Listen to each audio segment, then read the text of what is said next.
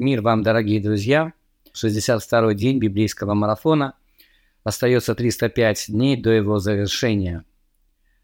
С вами Игорь Егерев, и сегодня в Ветхом Завете мы читаем книгу чисел, главы 30-31, а также 62 псалом. А в Новом Завете 9 главу Евангелия от Марка, стихи с 30 по 50.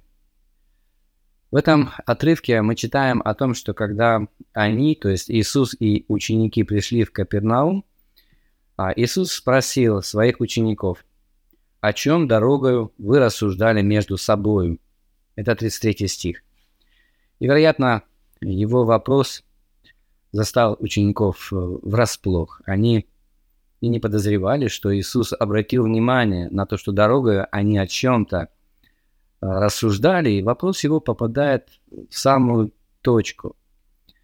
Они молчат в ответ, написано в 34 стихе, потому что дорогой рассуждали между собой, кто больше. Сам стих связывает тот факт, что они молчали а, с темой разговора, а следовательно, им просто было стыдно признаться Иисусу, что они говорили на эту тему вообще. То есть они выясняли свой статус, этой группе, ну и, очевидно, а, свое положение а, в грядущем царстве, кто сядет с какой стороны от трона. Вот что их беспокоило. Они знали, что учителю а, этот разговор не понравится, поэтому они молчали в ответ. Знал ли Иисус, о чем они рассуждали? Дорога? Да, знал. И мы это видим из того, что Иисус, не дождавшись их ответа, как бы продолжает их рассуждения и обращается к этой самой теме. В 35 стихе мы читаем «Исев призвал 12 и сказал им, кто хочет быть первым, будь из всех последним, и всем слугою».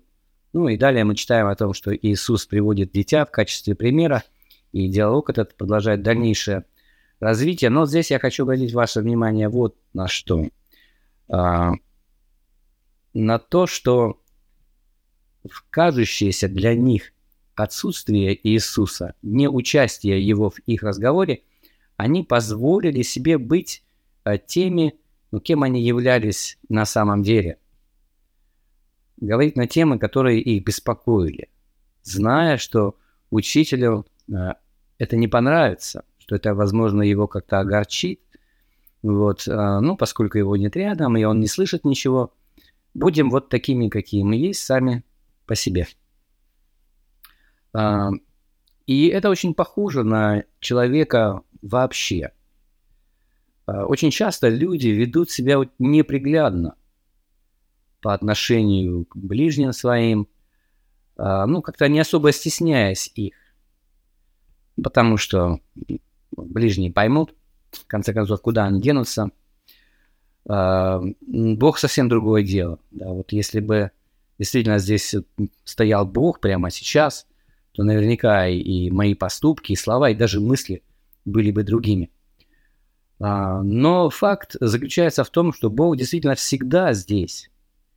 Он всегда, и не потому, что Он хочет подглядывать или подслушивать, о чем мы говорим, а просто по своей природе. Это данность. Он вездесущий, а он всеведущий, поэтому его присутствие всегда здесь. Недостаток веры человека приводит э, к тому, что он забывает об этом факте. А, и э, поэтому ведет себя крайне неприглядно. Сейчас я не фокусирую наше внимание на теме их разговора. Мы к этому обращались и будем еще обращаться о том, что кто из вас первый должен быть слугой, ну и так далее.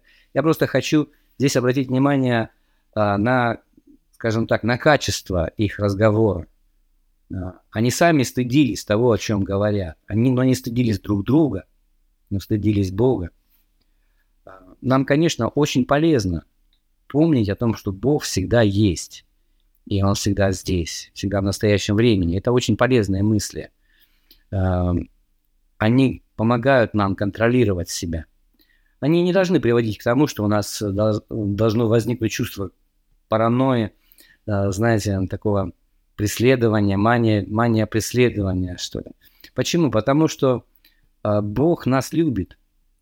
И его присутствие рядом с нами и в нас, оно не таит в себе опасности. Ему ничего от нас не нужно. Он не хочет нас каким-то образом эксплуатировать и свои знания о нас как-то использовать против нас. А, это людей мы опасаемся в этом плане, поэтому очень часто скрываем что-то от кого-то. у нас есть какая-то частная такая своя территория собственная. А, но мы не можем укрыться от Бога. И благая весть заключается в том, что вот его постоянное присутствие, оно не только не таит в себе опасности, но напротив, оно является для нас гарантией безопасности. А, потому что Он нас любит, Бог всемогущий, и Он, зная о том, что происходит с нами, ограждает нас. То есть мы должны приветствовать то, что Он э, видит нас всегда. Вот как, как Иисус Христос тогда со своими учениками всегда был в курсе, о чем они говорили.